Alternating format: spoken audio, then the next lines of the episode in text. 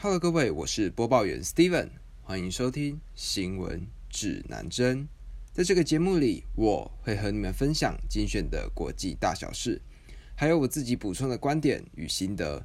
接下来报道一则关于褪黑激素的新闻。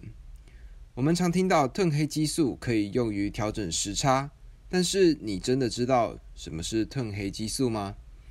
褪黑激素其实是我们大脑自行产生的一种激素。很多人认为它有助眠的效果，只需要非常少的量，就会对全身产生巨大的影响。有些人借由服用褪黑激素来帮助自己睡眠，因为跟处方安眠药相比，褪黑激素在价格上便宜不少，所以许多人透过代购来取得褪黑激素。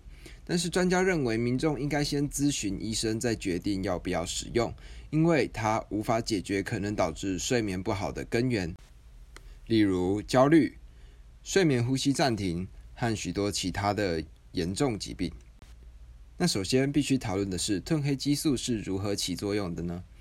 在睡觉时间的几个小时之前，随着环境开始变暗，腺体就会开始在大脑内运作，让大脑充满了褪黑激素。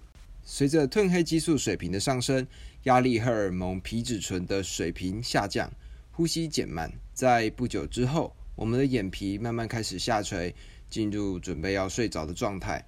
那么在这里跟安眠药做个比较，安眠药的效果是让身体从清醒到睡着，而服用褪黑激素有点像是接收了太阳下山的信号，让你的身体感觉像是到了晚上。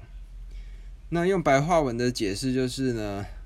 安眠药比较像是强制把电脑关机，那褪黑激素则是让你有条理的把所有的背景程式确定关闭之后，才让你正常的关机。那么在日常生活中，睡眠医生他可能会把褪黑激素用来帮助作息混乱的病患，让他们可以调节自己的睡眠周期。那么褪黑激素的效果究竟如何呢？在二零一三年的十九项研究结果显示，使用褪黑激素的人，相比对照组早了七分钟的时间睡着，而且增加了八分钟的总睡眠时间。这听起来可能不多，但是研究人员发现，褪黑激素它改善了整体的睡眠品质，包括人们醒来的时候比较容易感觉到神清气爽。但也有许多的研究指出，褪黑激素的效果并不比安慰剂好，而且如果出现过量的状况下，更有可能导致第二天昏昏沉沉。那么究竟要多少的量才算是褪黑激素的正常剂量呢？其实我们的大脑会自然的制造褪黑激素，但是呢，只有万亿分之一克，而药局贩卖的褪黑激素。它的剂量明显高出许多。专家建议，如果真的要使用，建议在睡前的三十分钟服用最小剂量零点五毫克作为开始，并且持续观察几天再进行调整。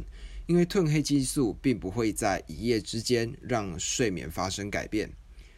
那么，如果隔天感觉昏昏沉沉或头晕目眩的话，那就代表剂量可能太高了。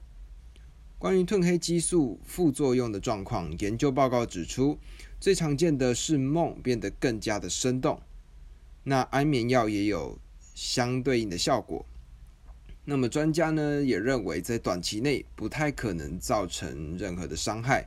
但是因为褪黑激素会让人想要睡觉，所以在服用后的六个小时内不建议开车。那么至于在调整时差的部分，褪黑激素它可能会有所帮助，但为了减轻影响，医生建议使用时差计算器。那这个计算器它可以帮你记录你的目的地、它的飞行时间，还有你正常的睡眠模式。呃，那么在这里我想提醒一下大家，虽然褪黑激素听起来好像可以帮助我们的睡眠，但是在台湾其实褪黑激素是一种处方药，不管是自己购买或是请人代购，其实都是犯法的。那么可是失眠的问题还是存在啊，那我们应该要怎么帮助自己可以睡个好觉呢？在这里跟你们分享我自己实测有用的三个方法。第一，请你一定要明确的区隔自己的房间里面的每个空间的使用功能。有一本书叫《原子习惯》，里面提到，透过情境提示能够养成习惯。打个比方，例如说，你想要让自己一夜好梦，就试着把自己的床变成单一的睡觉功能。每次在床上，他就只能够睡觉。那么在这样子状况下来，每当该睡觉的时候，我们只要坐上床，就会有种现在应该要睡觉的感觉。另外，家中也可以区分成几个不同的区域，例如床就是用来睡觉的，那书桌就是用来办公的。那么自然在睡觉的时候就不会想着办公的事情。以我的例子来说好了。像是 IKEA 上面不是会有一种凳子，然后那个凳子它可以放在床上，那你就可以把电脑放在你的床上，然后你就可以办公。那其实这种状况呢，就会导致我在晚上的时候，我就会开始想起我那时候在使用电脑的事情，那它就会影响到我睡眠的状况。所以在看完这本书之后，我就把我的工作区域跟我的睡觉区域分开，那也因此让我的睡眠品质有很大的改善。那这是第一点。第二点的话呢，就是睡前不要划手机，这个应该是大家很常犯的一个错误。因为睡前呢，虽然说没错，我们都懒洋洋的想说划个手机放松一下，但其实呢，在划手机的过程里，手机里面的蓝光它会阻碍大脑里面褪黑激素的产生。那因为这样子，它就会让你脱离你准备睡着的状况，那进而会导致失眠。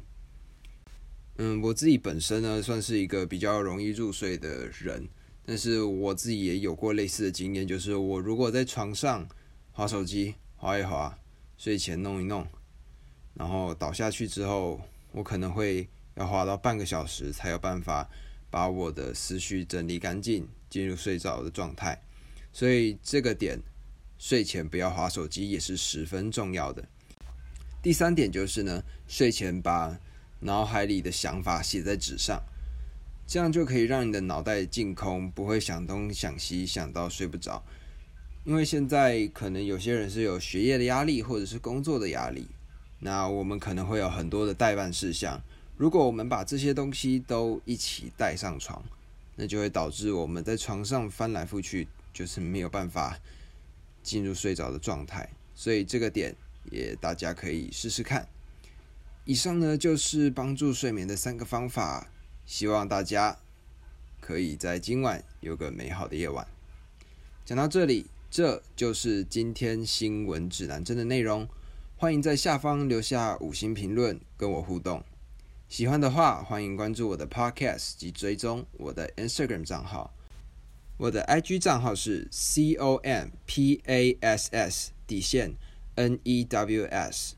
那么今天的节目就录到这里，我们下次再见。